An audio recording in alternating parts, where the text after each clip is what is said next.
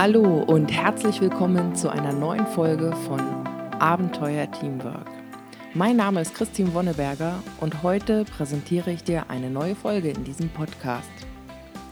Heute geht es um die Frage, was kann ich eigentlich tun, wenn mir ständig jemand ins Wort fällt? Wie kriege ich das unterbrochen?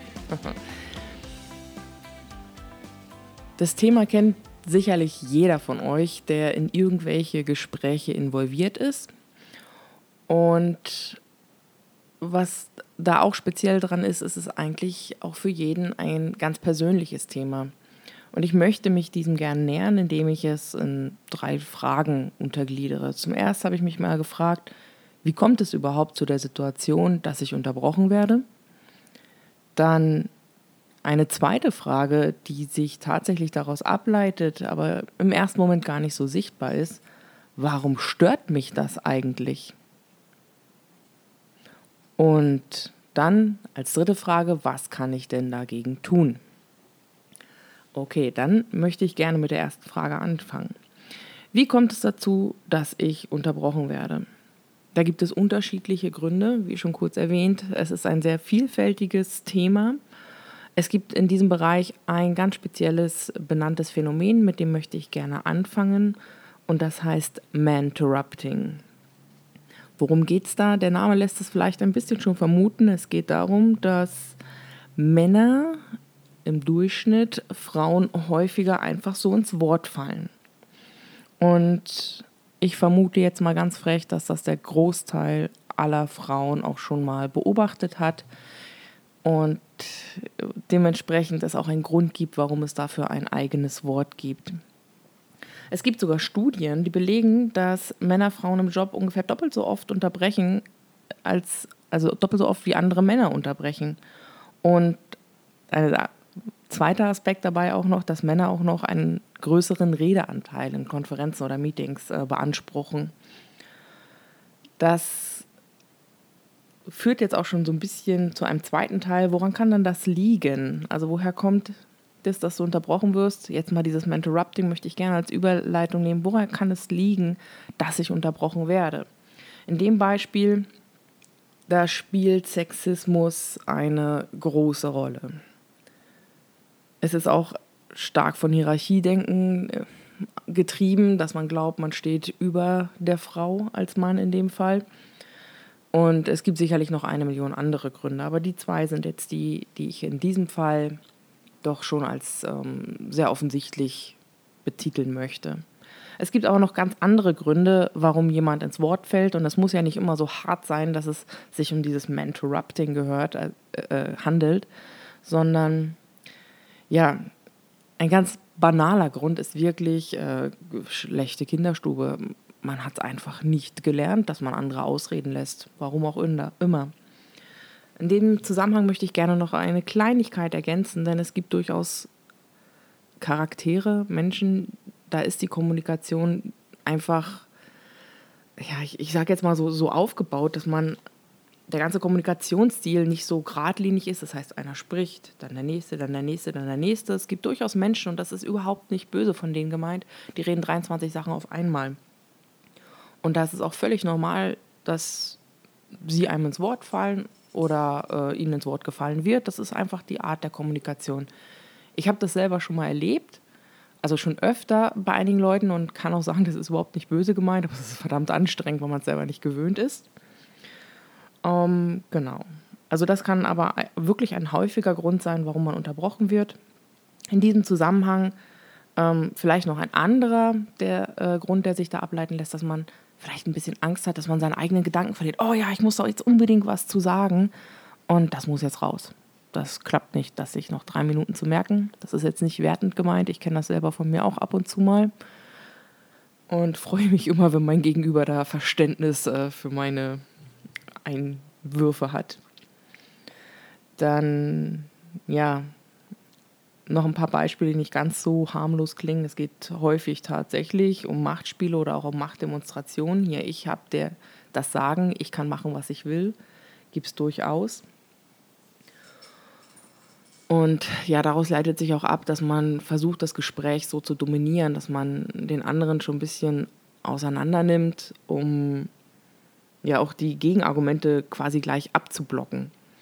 Ich habe hier mal eine schöne Anekdote an dem Beispiel. Es handelt sich jetzt nicht um Unterbrechungen im wörtlichen Sinne, aber ich bin zum Beispiel Eishockey-Fan und ich habe auch schon mal ein Spiel erlebt, nicht nur eins, das äh, tatsächlich gefühlt verpfiffen wurde vom Schiri. Das heißt, ähm, in dem Fall war zum Beispiel die Mannschaft, die ich anfeuere, äh, in der Überzahl und im Angriff dann auch noch. Und ich glaube, die Schiris, die haben so im 8-Sekunden-Rhythmus äh, abgepfiffen.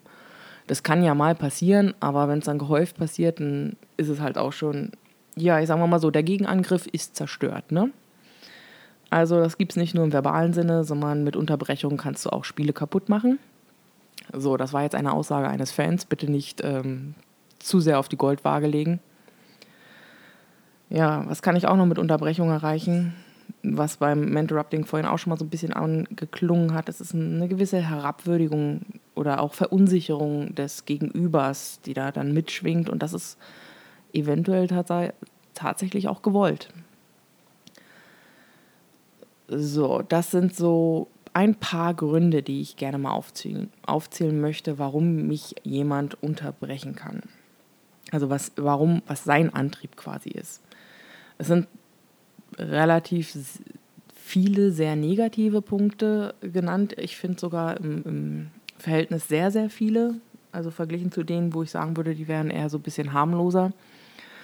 Ähm, trotzdem glaube ich auch, dass obwohl sie in der Anzahl jetzt die Überzahl machen, die Häufigkeit, dass, dass mich jemand unterbricht, weil er mich herabwürdigen will, zum Beispiel doch eher gering ist.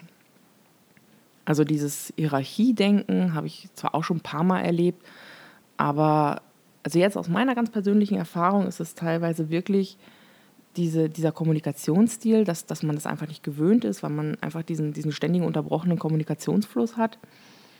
Oder Machtspiele, ein bisschen habe ich das auch schon erlebt. Aber ganz, ganz häufig ist es, mir schießt da gerade ein Gedanke in den Kopf und den muss ich jetzt unbedingt loswerden. Also überhaupt gar keine böse Absicht. Genau. So, das sind die Gründe bei den anderen. Jetzt gibt es natürlich noch die andere Seite, warum du unterbrochen wirst oder warum ich unterbrochen werde. Jetzt nehmen wir einfach mal das Beispiel, was ich gerade getan habe. Ich erzähle noch eine Anekdote mitten rein. Das lenkt massiv ab vom roten Faden. Das heißt, ich ähm, ja, quatsche und quatsche und quatsche und rede vor mich hin. Und eventuell ist das für meine Gegenüber jetzt nicht mehr so sinnhaft und zu viel. Also versuchen Sie einen Weg zu finden, mich zu unterbrechen. Auf eine möglichst höfliche Art und Weise. Da ist dann natürlich das persönliche Empfinden ab und zu mal ein bisschen unterschiedlich.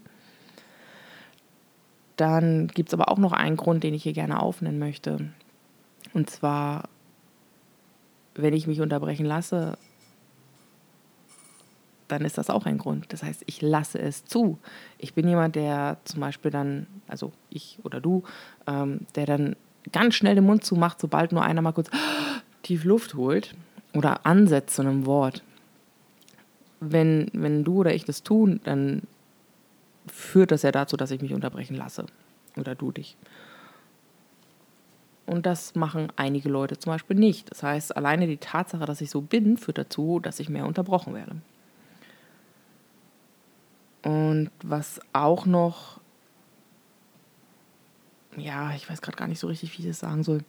Ähm, genau, das, das zu viel reden, habe ich schon gesagt, aber auch was dazu führt, ist, wenn du, wenn jemand zum Beispiel mal gerade eine Denkpause braucht, also stell mal vor, du hast da jetzt richtig mal was inhaltlich hingesetzt, was die anderen noch erstmal verdauen müssen und du schaffst es aber nicht, diese Stille dann auszuhalten danach, wo die anderen das gerade mal ein bisschen verarbeiten müssen.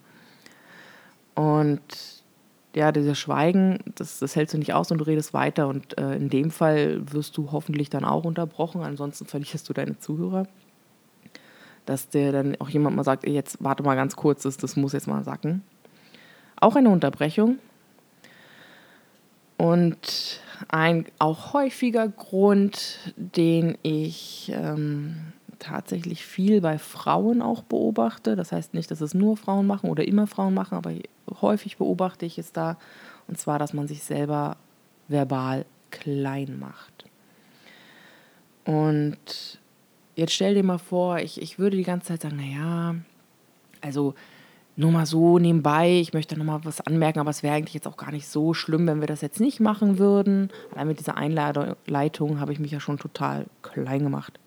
Bringt also nicht viel und ganz ehrlich, wenn ich so einen Satz höre, denke ich mir nur so, ja, was will er denn von mir? Okay, so klingt so wie, na, ich muss ja was sagen, aber ich habe eigentlich keine Lust.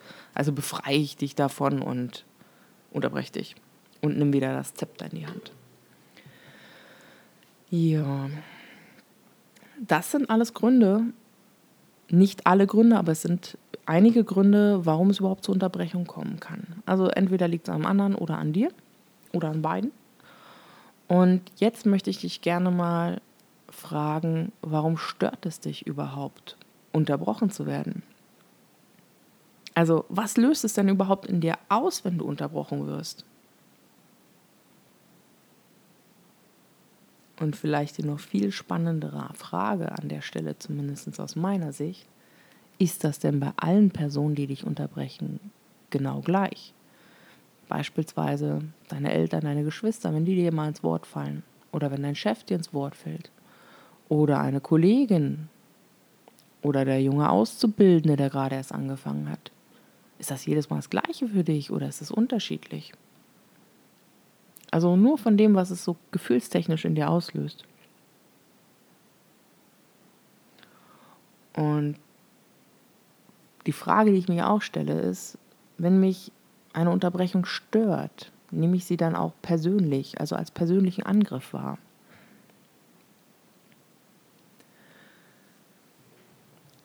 Es gibt ein paar Gründe, die du auch online schnell mal findest, warum eine ähm, Unterbrechung als störend empfunden wird. Und ich kann sie jetzt, also ich habe jetzt mal ein paar genannt, die mir auch da sehr bekannt vorkommen, aus, aus meinem persönlichen Empfinden oder halt aus meinem Umfeld.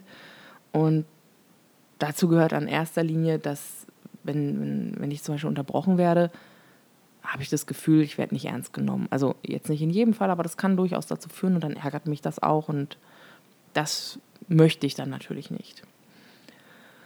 Oder was auch sein kann, jetzt stell dir mal vor, du bist ein Mensch, der vielleicht gerade in einer Phase ist, wo das Selbstbewusstsein jetzt nicht so dicke ist, sondern eher ein bisschen dünner und du bist eh schon so ein bisschen verunsichert, fühlt sich nicht ganz sicher auf dem Terrain, wo du dich da jetzt gerade gesprächstechnisch befindest. Das Thema hast du zwar mal gehört, aber hast eine Menge Respekt davor und noch nicht so richtig einen Überblick zum Beispiel. Naja, wie gesagt, du bist halt ein bisschen verunsichert. Und da, wenn du dann eh schon verunsichert bist und dann auch noch unterbrochen wirst, dass das ähm, ist so richtig so, so, so ein negativer Katalysator, damit du dich noch mehr verunsichert fühlst. Oder häufig, auch ein neuer anderer Grund noch, ähm, grundsätzlich ist ja eine Unterbrechung in unserem Kulturkreis eher unhöflich und je nach Art und Weise äh, kann sie auch sehr schnell als völlig respektlos wahrgenommen werden, was natürlich ganz schnell dann auch mal zu, einer, ähm, zu einem Gegenangriff führen mag. Und da bin ich dann jetzt auch schon bei dem Thema, ja, was kann ich denn tun, um weniger unterbrochen zu werden? Oder was kannst du tun, damit du weniger unterbrochen wirst? Ja, wie erwähnt, es hängen ja ein paar Gefühle damit zusammen. Es ist ja für dich offensichtlich störend, dass du unterbrochen wirst. Das heißt, ähm, dich ärgert es ja vermutlich auch irgendwie. Und ein so, so ein typischer Tipp, den ich jetzt so aus meiner Vergangenheit, aus diversen Trainings kenne, ist sowas wie, ja, wenn du unterbrochen wirst, hol dir halt das Gespräch zurück, indem du zum Beispiel sagst, lass mich bitte mal kurz noch ausreden oder ähnliches. Also indem du einfach den anderen sagst, ja, okay, aber ich bin jetzt dran, mehr oder minder.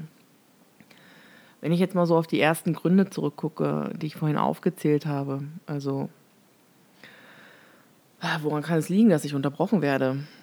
Ähm, schlechte Erziehung, Sexismus, Machtspiele, Angst, den eigenen Gedanken zu vergessen oder ähm, versuchen, Gegenargumente sofort äh, zu, zu ähm, zerstückeln, sage ich jetzt mal, oder herabwürdigen. Jetzt stelle ich mir vor, ich sage der Person, lass mich bitte ausreden. Ganz ehrlich, das äh, wird nur in dem einen Fall, wenn, wenn wirklich die, die Erziehung oder der persönliche Kommunikationsstil ohne bösen Willen ähm, so ist, dass ich dich unterbreche, dann, dann wird es vielleicht helfen, wenn, wenn ich dir sage, kannst du mich mal ausreden lassen.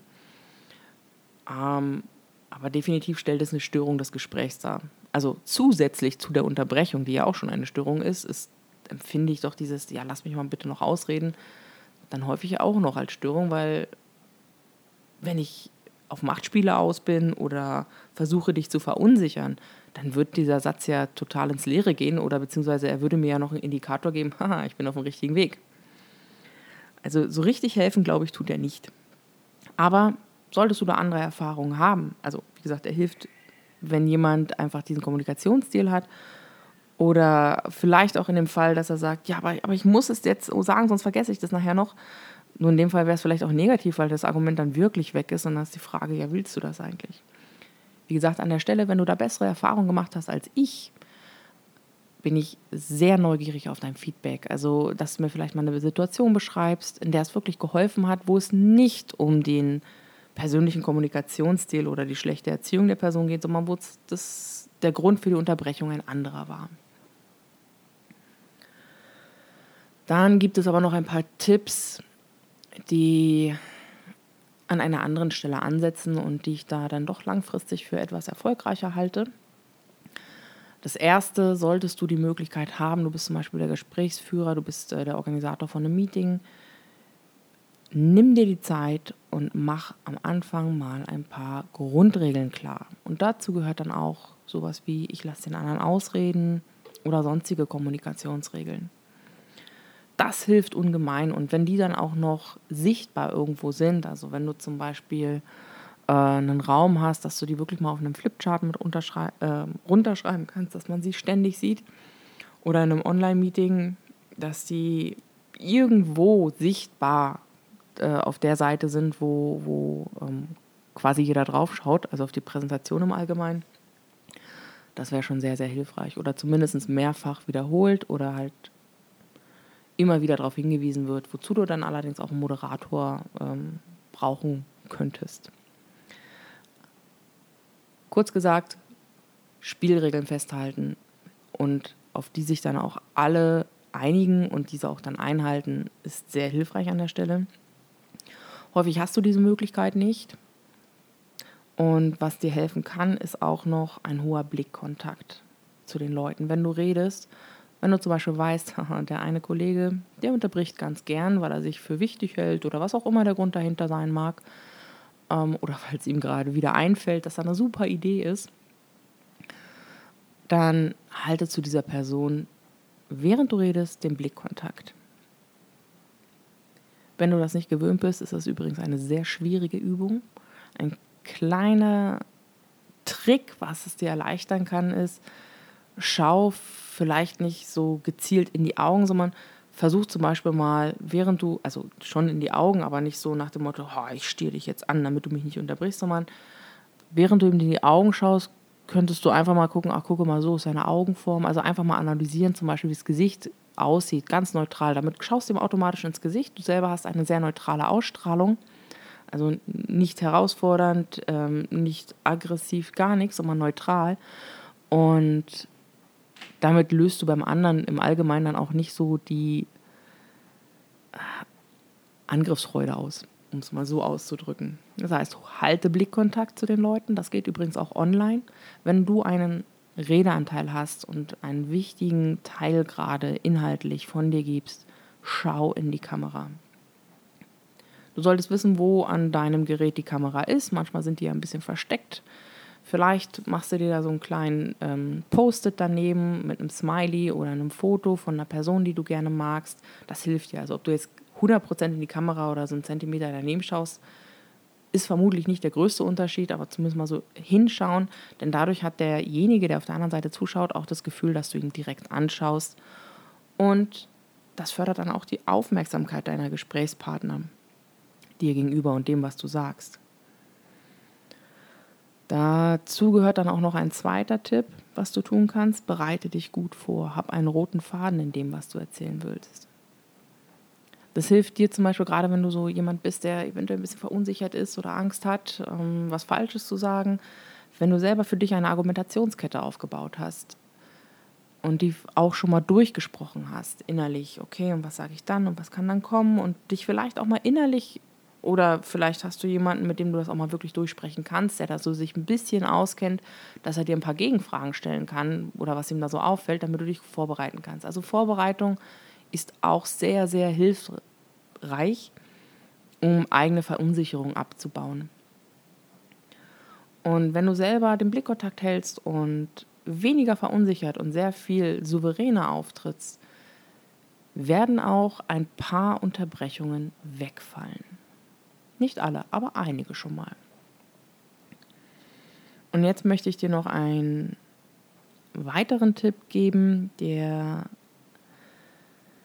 meiner Meinung nach sehr, sehr hilfreich ist. Und zwar habe ich es ja vorhin bei der anderen Frage, was eigentlich so eine Unterbrechung in dir auslöst, auch schon mal kurz gefragt.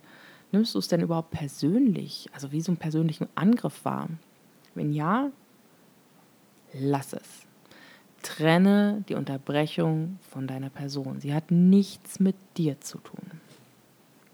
Ich möchte dir gerne eine kleine Reframing-Übung vorstellen. Ich versuche sie momentan auch äh, sehr akribisch umzusetzen und ich kann dir sagen, es funktioniert sehr gut und zwar nicht nur im Hinblick auf Unterbrechungen reduzieren. Ähm, das Reframing bedeutet, äh, das Geschehen quasi in einen neuen Rahmen setzen, das heißt, deinen Blickwinkel ein bisschen darauf zu ändern. Und nimm einfach mal an, dein Gegenüber hat mit seinem Verhalten positive Absichten. Er will was Gutes erreichen. Das ist ein Grundsatz. Ähm, solltest du dich schon mal mit der gewaltfreien Kommunikation auseinandergesetzt haben, geht es effektiv darum, zu, daran zu glauben, dass ähm, alles, was ich tue, der Bedürfniserfüllung von mir dient und ich die besten mir zur Verfügung stehenden Mittel dafür einsetze. Und dementsprechend ein Bedürfnis einer Person ist im Allgemeinen ja nicht jemand anderem zu schaden, sondern sich selbst was Gutes zu tun. Das heißt auch, wenn es so aussieht, als wenn das Verhalten darauf ausgerichtet ist, dir zu schaden, heißt es noch lange nicht, dass das auch die Absicht dahinter war. Also versuch's einfach mal. Unterstelle deinem Gegenüber eine gute Absicht in seinem Verhalten. Und dadurch wirst du dein eigenes Verhalten ändern. Du wirst anfangen zu hinterfragen, was will er damit eigentlich erreichen? Im positiven Sinne. Was ist sein Treiber? Welchen Punkt haben wir jetzt noch nicht gesehen, der sie dann aber so antreibt? Wenn du das dann ein paar Mal geübt hast, wirst du dann merken, dass sie vielleicht tatsächlich einen super Einfall noch hatte, den aber nicht so gut ausdrücken kann und du dann aber dadurch, dass du denkst, dass es ein positiver Eindruck ist, es so ein bisschen dann doch rauskitzeln kannst. Ein Beispiel aus ähm, meinem Alltag. Und zwar hatte ich mal ein Gespräch vor gar nicht allzu langer Zeit mit einem technischen Kollegen. Ich hatte ihm eine, nennen wir es jetzt mal Verfahrensanweisung gegeben mit ein paar zusätzlichen Erläuterungen und habe ihm das dann erklärt. Und was er daraus gemacht hat, das war jetzt schon relativ gut, aber ich habe ihm dann noch mal im Gespräch die Punkte erklärt, die ähm, da jetzt noch geändert werden müssen. Daraufhin hat er aber immer wieder so auf ein, zwei Punkte, die ihm da noch nicht klar waren, hingewiesen, dass er das gerne erklärt haben möchte und ich war da noch gar nicht, ich war viel weiter oben. Und er hat mich auch immer wieder unterbrochen, ja, aber ich habe doch genau das gesagt, was da steht. Ich habe genau das gemacht, was da steht.